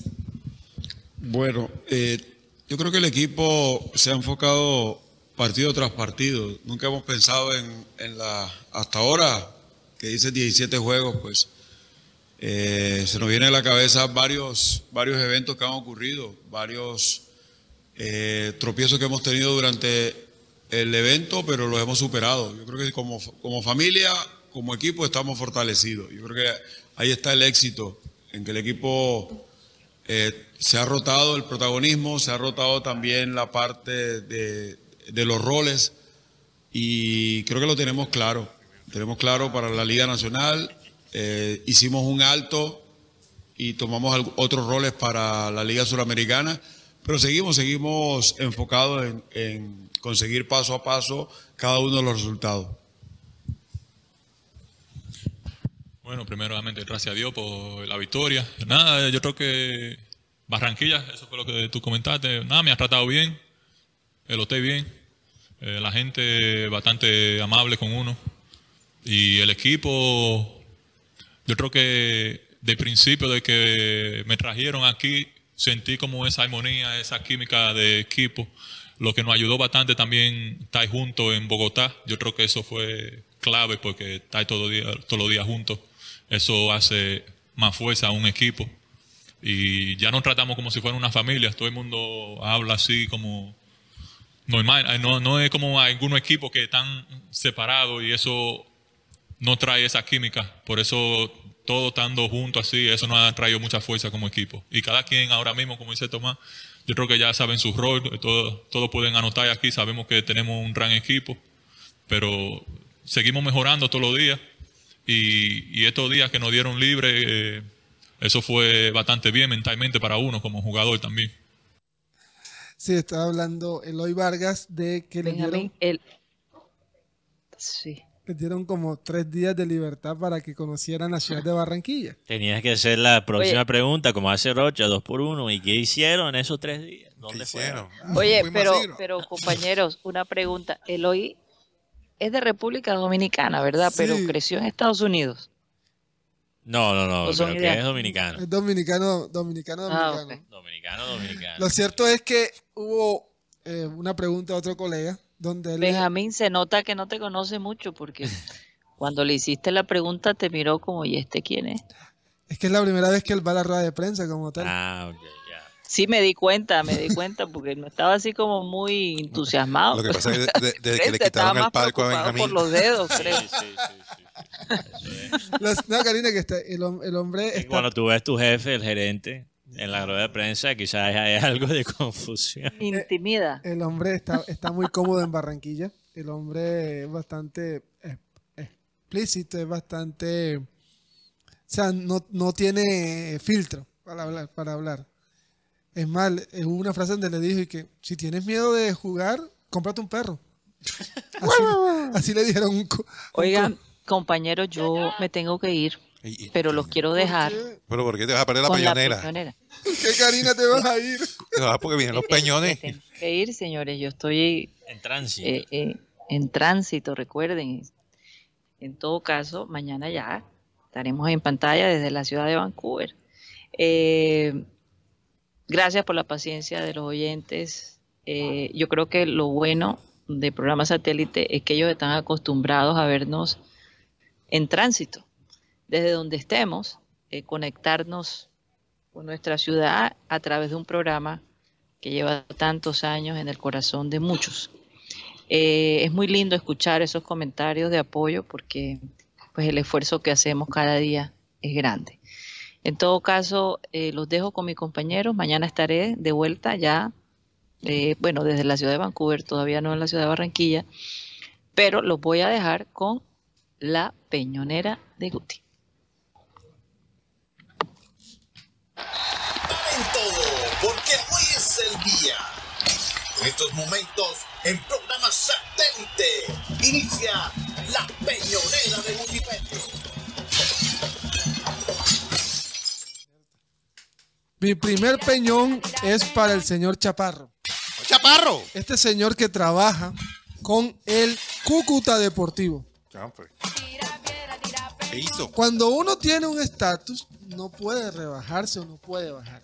Este señor agredió con un puño al, ju- al jugador del Barranquilla, No puede ser. ¿Cuál jugador? Santander. a Cristian Santander, el, El arquero. arquero. No, era Alemus, el, segundo arquero del equipo. Lo agredió? Con un puño y luego se hizo el de la vista gorda cuando Inestrosa también le metió una trompada. Este no se puede, este no se puede dar más en el fútbol colombiano. No es justo que porque un jugador defienda a su compañero lo levanten a muñeca. Lo cierto es que después sale el señor diciendo, ay, lo siento, disculpe, pero después de que le metió la mano al jugador de- del Barranquilla Fútbol Club. Pero, ¿Y Chaparro qué cargo tiene en el Cúcuta? Preparador físico. Preparador físico, no, imagínense. Y, es que- y Señores, eso que tiene educación, tiene... como le dijo el, pre- el técnico Nelson Reyes, Nelson Flores al- en la rueda de prensa, el señor Cha- Chaparro le hace un daño impresionante al fútbol colombiano.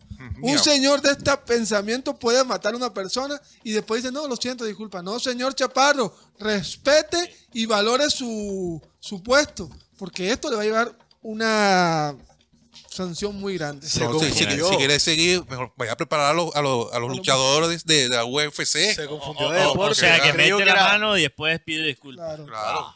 Él pensó que era boxeo, se confundió. de Segundo peñón, ¿Para quién? para los influencers que se ahogaron, Uy. periodistas que se ahogaron. Uy, ¿quién está ahí? Y, Yo y- veo a alguien que conozco ahí. en la claro, mitad voy para allá. Aquí, aquí tenemos a, al don Hugo Luis, a la, a la hija de Diomedes Díaz, Lili. Lili, a Ñat- al, Oscar, Ña- al ñato Oscar. Santo Tomás. Sí, señores, tener seguidores en Twitter, en redes sociales, no te hace político, primero que todo. Yo sé que ustedes tienen hasta 50 mil, 60 mil seguidores, hasta 100 mil seguidores. Pero ustedes creen que 100 mil seguidores van a votar por ustedes. En la política, los votos de redes no sirven. Eso no sirve. No, que, No. ¿qué hiciste tú por, por Barranquilla, señor ñato Oscar? Bueno, de ¿Verdad? Santo Tomás. es- Sí, pero por eso, pero de la costa. Pero hay uno de estos personajes que está en la mitad, como que está, como que le gusta mucho ir a Puerto Mocho. Al señor Le gusta estar moncho. le gusta ir a Puerto Mocho a que lo anden rescatando después de cada elección. Se ha lanzado más de cinco veces al, al Consejo Sí. y al Senado y ha quedado en dónde? En Puerto Mocho. Así que señores, si ustedes quieren hacer algo por la, por la sociedad, sigan con su juego, pero en política no se metan porque la política no es para todo el mundo. Oye, qué vaina que es más fácil ir a un mundial que quedar como concejal en Barranquilla. Ah, esa es la frase del día, Rocha.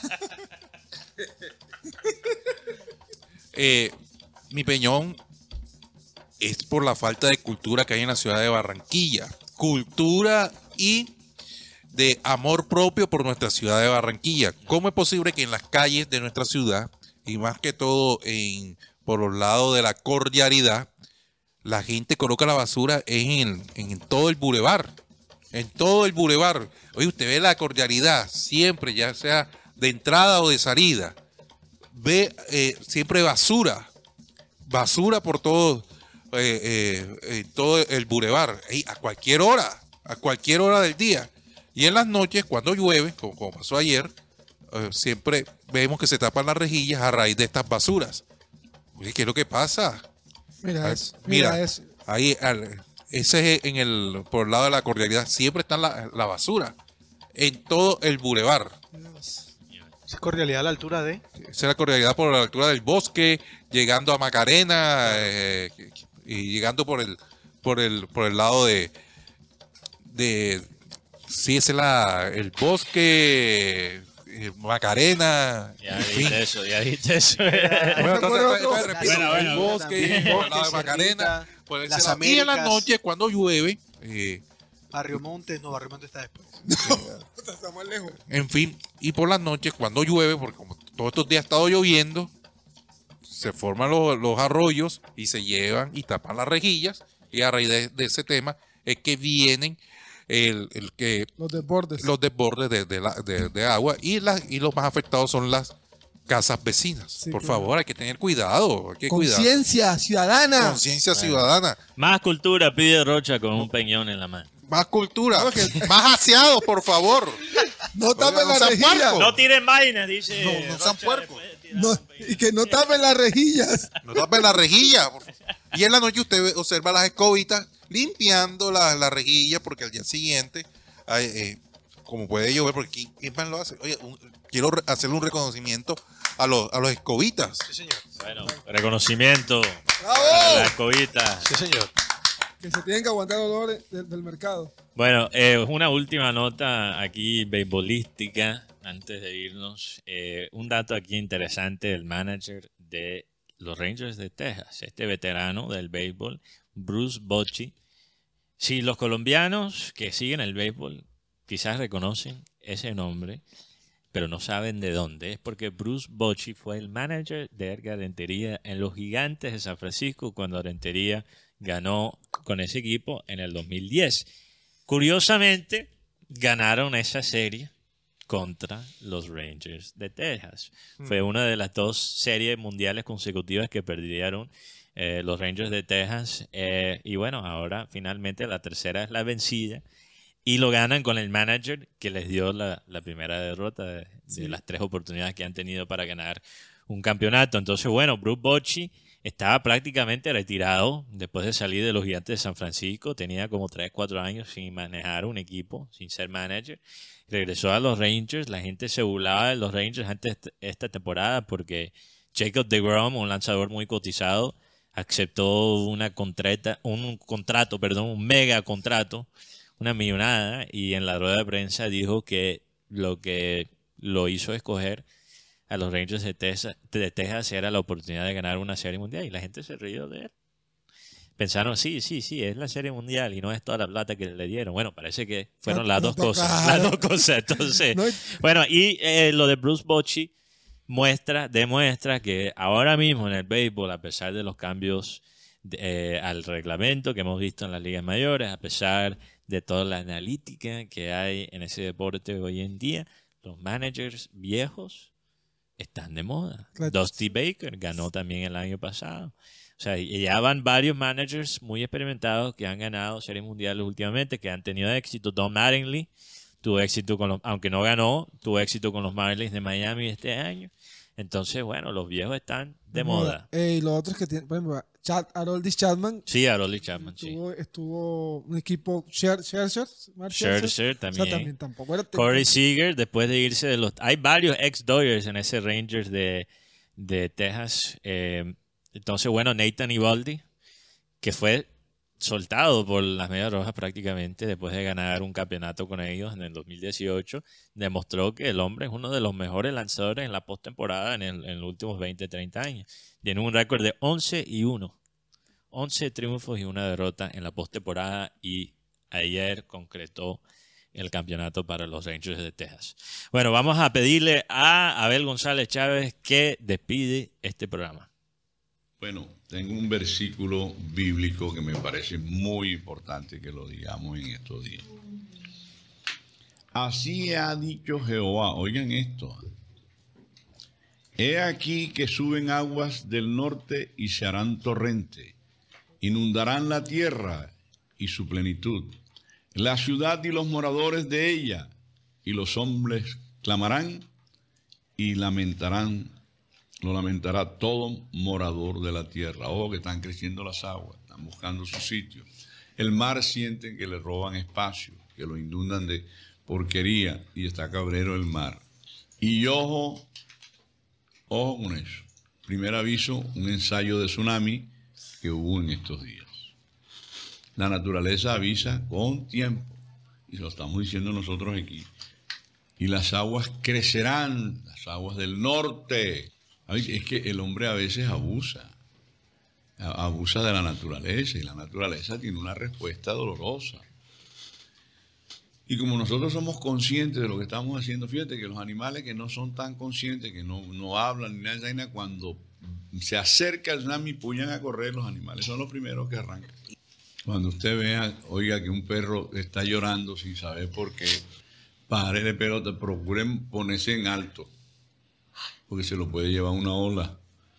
Cuando usted vea que los que están corriendo y que de pronto se- hay una cantidad de animales que corren, indri- eh, que corren, ¿qué está pasando aquí? Puyen a correr ustedes porque la gente está maluca.